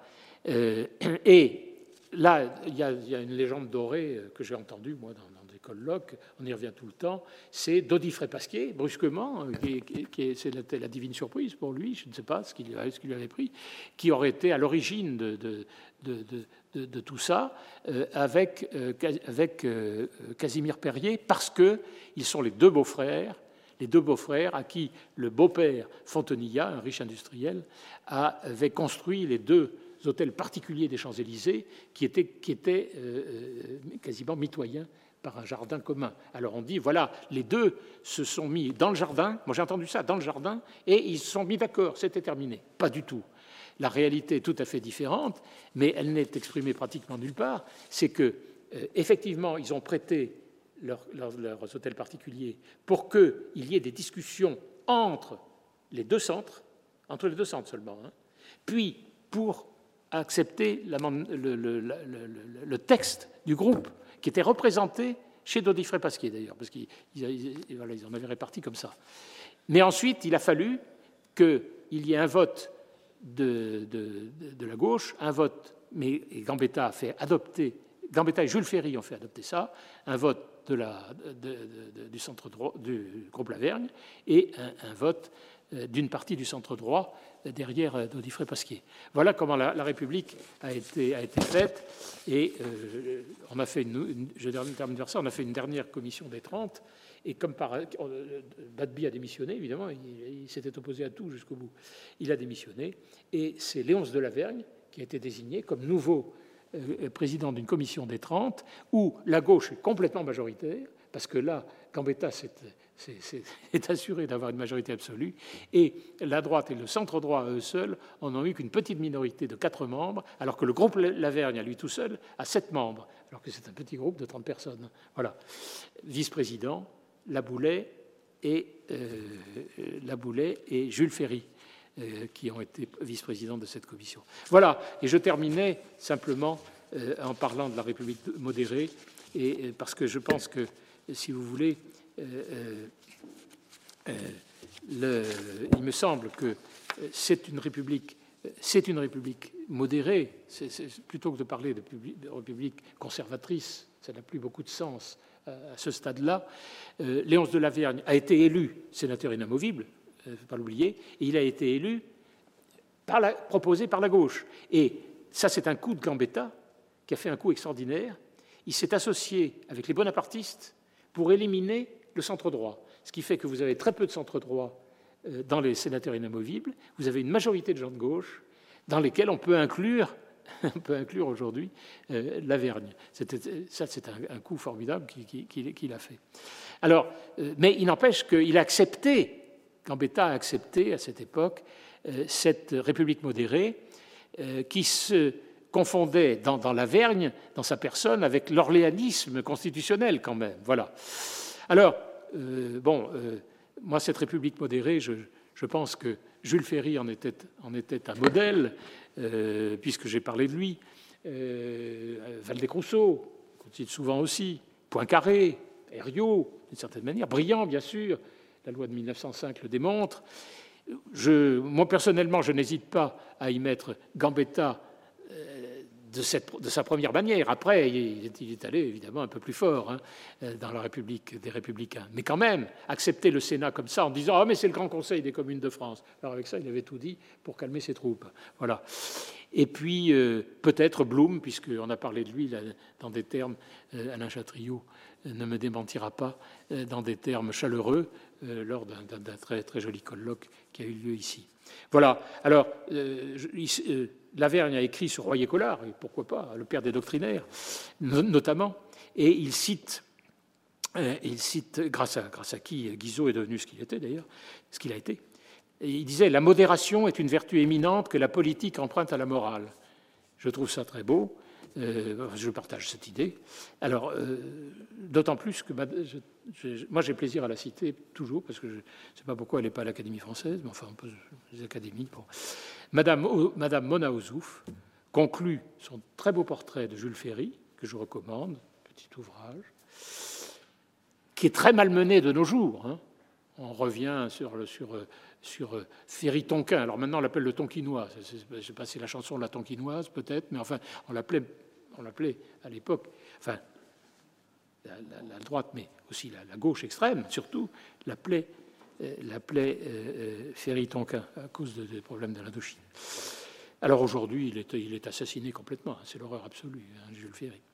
Et Mona Ozouf termine par ceci Le destin amer de Jules Ferry nous rappelle opportunément l'héroïsme qu'il faut pour être modéré. Voilà.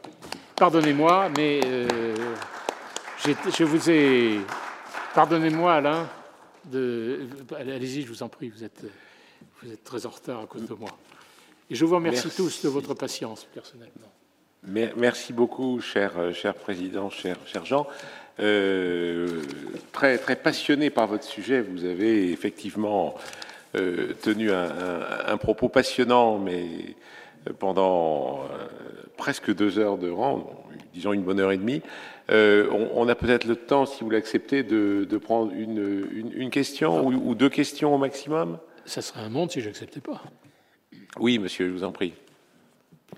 Oui, bonjour. Euh, un détail. Euh, dans ce vote historique, savez-vous si une procuration était admise entre les votants donc?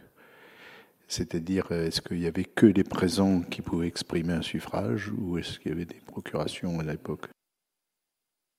Moi, je ne me suis pas attaché à, ça puisque je m'attachais à l'Avergne.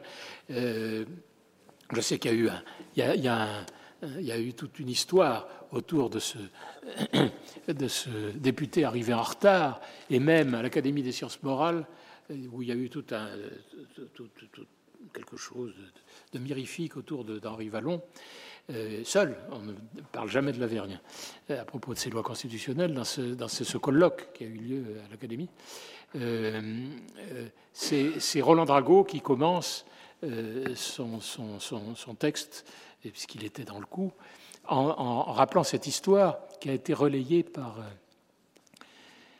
Jacques Bainville, je crois, de ce qui n'était pas républicain, qui mais qui n'était pas fondamentalement contre, qui, euh, euh, qui, avait, qui dans la rue suivi une personne euh, qui lui paraissait digne d'être abordée.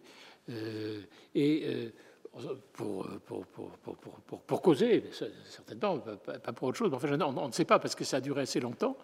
Et du coup, quand il a pris son train, à Saint je ne sais pas si on le prenait à Saint-Lazare ou ailleurs à l'époque, il a raté, il a raté le, il a raté le, coche, le vote. Et il est arrivé, euh, dit Roland Drago, dans une, effervescence absolue, à cause de, ce vote-là. Et il a dit, mais moi, j'ai le droit de voter. Alors, est-ce que c'est par une procuration, etc. Enfin, il a fait toute une histoire quand même, hein, parce qu'il a dit, si j'avais voté, évidemment, vous n'auriez pas la République. Voilà.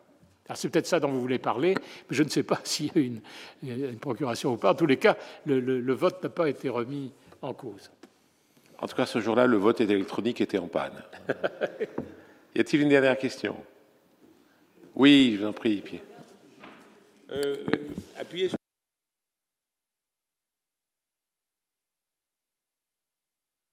Oui, ça y est, ça y est, ça y est. J'aimerais bien que tu nous précises un peu les conditions de euh, Laverne, ces conditions d'étudiant en fait parce qu'il vient quand même d'un milieu extrêmement modeste. Euh, comment finalement ces études ont pu être en quelque sorte financées? Alors, parce qu'il a trouvé une fois, si, je t'ai bien suivi, euh, une fois euh, qu'il est diplômé, il trouve des protecteurs. Ça, là-dessus, j'ai à peu près compris la question mais euh, c'est en fait du passage euh, du bachelier à la suite qui a il problème. Est, il est arrivé à Toulouse, il est né en, 1809 à Bergerac. Il est arrivé à Toulouse quatre ans après c'est-à-dire à la veille de la fameuse bataille de Toulouse, qui n'a été gagnée par personne, ni par Wellington, ni par, ni par le maréchal Soult, qu'il a, retrouvé d'ailleurs euh, dans le cabinet Guizot. Hein. enfin, qu'il a retrouvé. Il, avait cinq ans à l'époque, enfin, on ne peut pas dire qu'il l'a retrouvé. Voilà. Alors, il est arrivé à Toulouse très jeune, et pour tout dire, euh, Sauvage était un parent proche de ses parents. J'ai dû oublier de le dire tout à l'heure, sans doute. Euh, c'était un parent proche. Euh, alors, par, une, de ses nièces avait épousé euh, le frère de la Vergne. tout ça faisait quand même quelque chose d'une alliance, mais ils, se connaissaient très bien, les familles se connaissaient très très bien. Et c'est euh, ce François Sauvage qui, qui était d'abord professeur dans une institution privée qui, s'appelait Saint-Martial, qui était très huppé d'ailleurs, donc qui a permis à Sauvage de connaître des, des, grands personnages qui l'ont protégé lui-même ensuite. Hein. Je ne cite pas les noms, mais beaucoup, hein. c'est-à-dire la, bonne société toulousaine. Hein. Voilà. Euh, qu'il a pris en main. Ah ben qu'il a pris en main très tôt. Ensuite, il l'a pris en main au Collège Royal, euh, où euh, d'ailleurs Fauché et Granier de Cassagnac qui, était son ami à l'époque et qui est devenu son ennemi mortel, notamment sous, Napoléon III, qui est un Gersois, euh, qui dont le nom est très connu, euh, était aussi très lié à, Sauvage par, euh, par, par Lavergne, si je puis dire, hein, parce que c'était tous des amis, ceux-là. On vivait beaucoup par amitié, mais ça, c'est pas nouveau. C'est pas, c'était pas, ça se fait toujours. Donc, et Lavergne, il est certain que Lavergne l'a beaucoup financé. Pas pour l'achat du journal de Toulouse, car il a acheté le journal de Toulouse, mais là, il l'a acheté avec les sous d'un de ses amis d'enfance qui s'appelait Malitourne, qui était, un, industriel, euh, un, fils d'industriel assez, fortuné de Toulouse. Mais par contre, euh, par contre, Sauvage a été le pilier du journal de Toulouse jusqu'à la fin, jusqu'aux années 70, 1870 qui a beaucoup aidé Rémusat, d'ailleurs, dans ses campagnes électorales, grâce, grâce à Lavergne. Et, euh, mais Sauvage a il avait une dette. Et d'ailleurs, je ne l'ai pas dit, mais euh, Lavergne, à un moment, a euh, recherché une, épouse, et de préférence une épouse fortunée. Et il le dit carrément, il, dit à, Sauvage à un moment, et ça vaut le coup d'être lu, j'ai trouvé, trouvé, elle est formidable, nous nous entendons très très bien, etc. Mais elle a elle a, elle a, euh, elle a 2 millions de, de, fortune, plus 200 000 francs de, dot qui va me permettre de rembourser vos, mes, dettes envers vous, lui dit-il. C'est un peu l'esprit de l'époque. Hein. C'est pas, pas fameux, fameux. Et avec ça, il a acheté un château en Creuse qui s'appelle Pérus. Et c'est comme ça qu'il est, il est devenu, je ne l'ai pas dit, après avoir été député du Gers en 1846, il est, devenu député de la Creuse en 1871 parce qu'il était euh, en Creuse très célèbre par son, château de Pérus, 300 hectares de culture et, de, euh, et, autres. Voilà, pour finir l'histoire. Au moins, la fortune de sa femme n'était pas creuse. Oui, elle n'était pas si creuse que, ça. mais enfin, merci Thierry. Très bien, écoutez, il est, presque 20 heures, je pense qu'il est, il est temps de, lever cette, cette séance. Je voudrais évidemment, en notre nom à tous, remercier à nouveau euh, Jean pour ce, cette, cette, conférence euh, extrêmement riche et, passionnante, et alors qui a dû vous demander un travail considérable, parce que je vous ai vu tourner des, pages et des pages et des pages de notes. Euh, je pense qu'elle a impliqué un gros travail de, recherche pour ben vous. Oui, parce que tout est éparpillé. Si vous, Très bien. Alors, la petite petite suggestion que je me permettrais de faire, c'est peut-être que, que, vous puissiez euh, produire euh, un, écrit, euh, une synthèse de, votre conférence, puisque les, je me tourne vers nos, nos amis de la direction des, archives. On publie régulièrement le, texte, donc si vous avez la possibilité de, de, de leur fournir un, un résumé de, votre conférence, je pense que elle, elle, sera publiée avec, ce résumé sera publié avec euh, beaucoup de, plaisir. Alors je voudrais vous remercier, mon cher Jean, d'avoir évoqué ces figures euh, connues ou, moins connues. On a fait un très grand voyage dans le temps ce soir, grâce à vous, avec, euh, avec Château, dans la politique, la littérature, Chateaubriand, Rémusat. alors j'ai noté la sylphide des Pyrénées. Ah, si, seulement, si seulement on trouvait une, une, image ou une photo de la sylphide des Pyrénées, je pense que notre curiosité serait, serait, serait comblée. En tout cas, en vous écoutant, j'ai noté deux choses. C'est que euh, le fait de créer des, commissions qui ne servent à rien n'est pas une nouveauté et que c'est quelque chose qui existe déjà dans la vie administrative française depuis, depuis un certain temps. Et euh, l'autre chose que j'ai que j'ai noté, c'est que euh, dès le XIXe siècle, on, on, votait pour ou contre une proposition de loi, absolument pas en fonction de son contenu, dont on se fichait éperdument, en fonction de celui qui proposait cette. Euh, là, ça fait quand même partie des grands standards de notre histoire nationale, c'est que on vote au Parlement ou à un référendum, absolument pas en fonction de ce qui est proposé, mais en fonction de celui qui propose. Enfin, et plus, sérieusement, je voudrais vraiment vous, remercier d'avoir évoqué euh, cette, figure qui était, je pense, quasiment inconnu de, la, plupart d'entre nous, euh, qui est désormais beaucoup mieux connu et qui est finalement assez emblématique de ces esprits universels qui, qui nous manquent aussi peut-être quelque part aujourd'hui, puisque euh, une seule et même personne arrivait à embrasser un très large spectre de connaissances, euh, historien, économiste, naturaliste, statisticien, démographe, j'en passe, et des, meilleurs. Et aujourd'hui, à l'époque où on, vit, euh, je dirais, à l'époque des, experts par silo, alors vous êtes expert en ceci, vous êtes expert en cela, là, on avait vraiment des, personnalités qui arrivaient à, synthétiser, pas la totalité, mais enfin le plus grand nombre de, connaissances de, cette époque. Et finalement, au travers de Léonce de Laverne, vous avez rendu hommage, et un hommage très mérité, à un homme de réflexion, à un homme d'action, et qui, et vous avez, terminé par là, a joué tout de même un rôle essentiel dans le vote de l'amendement euh, Vallon. Alors quel dommage qu'on l'ait appelé Vallon. Si seulement on l'avait appelé l'amendement de la Vergne, les choses auraient été certainement plus équitables. Et je rappelle que cet amendement a été voté dans l'Opéra Royal de Versailles. Euh, c'est tout de même, euh, si vous allez assister à un concert euh, dans ce lieu magique, un instant de raison, rappelez-vous que c'est tout de même là qu'est née la République. Dans ce cadre, on ne peut plus royal. Merci infiniment et bonne soirée.